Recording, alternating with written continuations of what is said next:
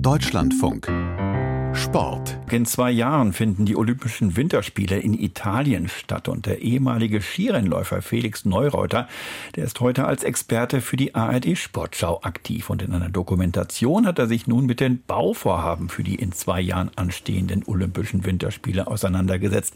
Christina Hövel-Hans aus der Sportredaktion. Welche Erkenntnisse hat Felix Neureuter gewonnen?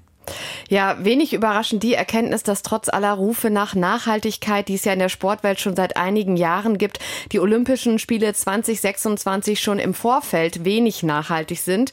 Die Hauptorte sind Turin und Cortina d'Ampezzo. Insgesamt gibt es aber 14 Wettkampforte in Norditalien und insgesamt über 100 Baustellen. Bei der einen Hälfte geht es da um Sportstätten, bei der anderen Hälfte um Infrastruktur, wie zum Beispiel neue Straßen.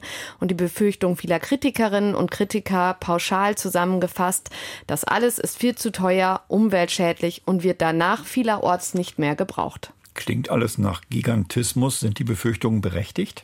Ja, allein schon, wenn man in die Vergangenheit schaut. Felix Neureuter schaut sich in der Doku zunächst an, was aus den Wettkampfstätten von 2006 geworden ist. Damals nämlich vor 20 Jahren oder 20 Jahre vor den jetzt geplanten Olympischen Winterspielen fanden schon mal welche in Norditalien statt.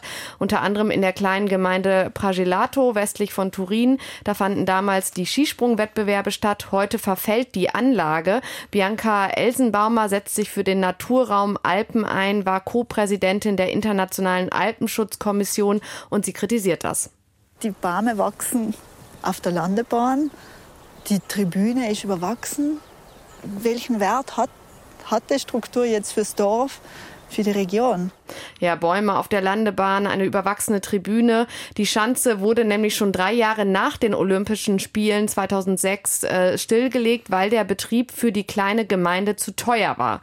Die Befürchtung ist natürlich, dass es nach den Olympischen Winterspielen 2026 dann an den Wettkampforten ähnlich ausgehen könnte, auch wenn Gastgeber Italien die nachhaltigsten Winterspiele aller Zeiten verspricht. Ja, klingt alles sehr schön, aber welche konkreten Projekte lassen denn jetzt an der Nachhaltigkeit dieser Olympischen Spiele zweifeln?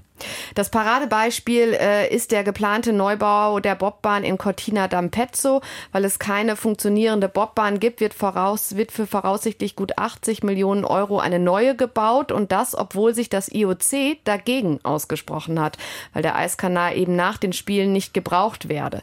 Stattdessen sollten die Wettbewerbe vom Rodeln und Bobfahren äh, im Ausland stattfinden, zum Beispiel in Innsbruck in Österreich. Die italienische Regierung aber sprach von einer Frage der nationalen Ehre. Alle Wettbewerbe sollten in Italien absolviert werden. Und Roberta De Sanna, die lebt in Cortina d'Ampezzo, die kritisiert die Kosten des Neubaus und den Eingriff in die Natur. Wir sind nicht gegen den Sport. Sport ist etwas Wunderbares. Aber man muss beachten, dass wir hier in Italien insgesamt 35 Athleten haben, die Bob oder Skeleton fahren, Männer und Frauen zusammengezählt. Die Kosten stehen also in keinem Verhältnis zu dem, was die Investition dem Sport bringen kann. Dass der Eiskanal gebaut wird gegen den Willen des IOC, damit hat nicht einmal der Landeshauptmann und damit Regierungschef von Südtirol, Arno Kompatscher, gerechnet.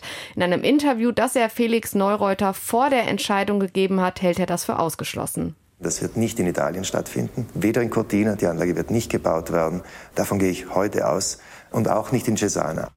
Ja, die Bobbahn wird jetzt aber in Cortina gebaut. Es ist nur ein Beispiel für eine Baumaßnahme, die man kritisch sehen kann. Und die Doku Spiel mit den Alpen läuft heute um 20.15 Uhr in der ARD und ist jetzt schon in der ARD Mediathek zu sehen. Lohnt sich sicherlich anzuschauen, wie die Olympischen Winterspiele in zwei Jahren möglicherweise die italienischen Alpen verändern werden. Christina Hövelhans aus der Sportredaktion war das. Vielen Dank.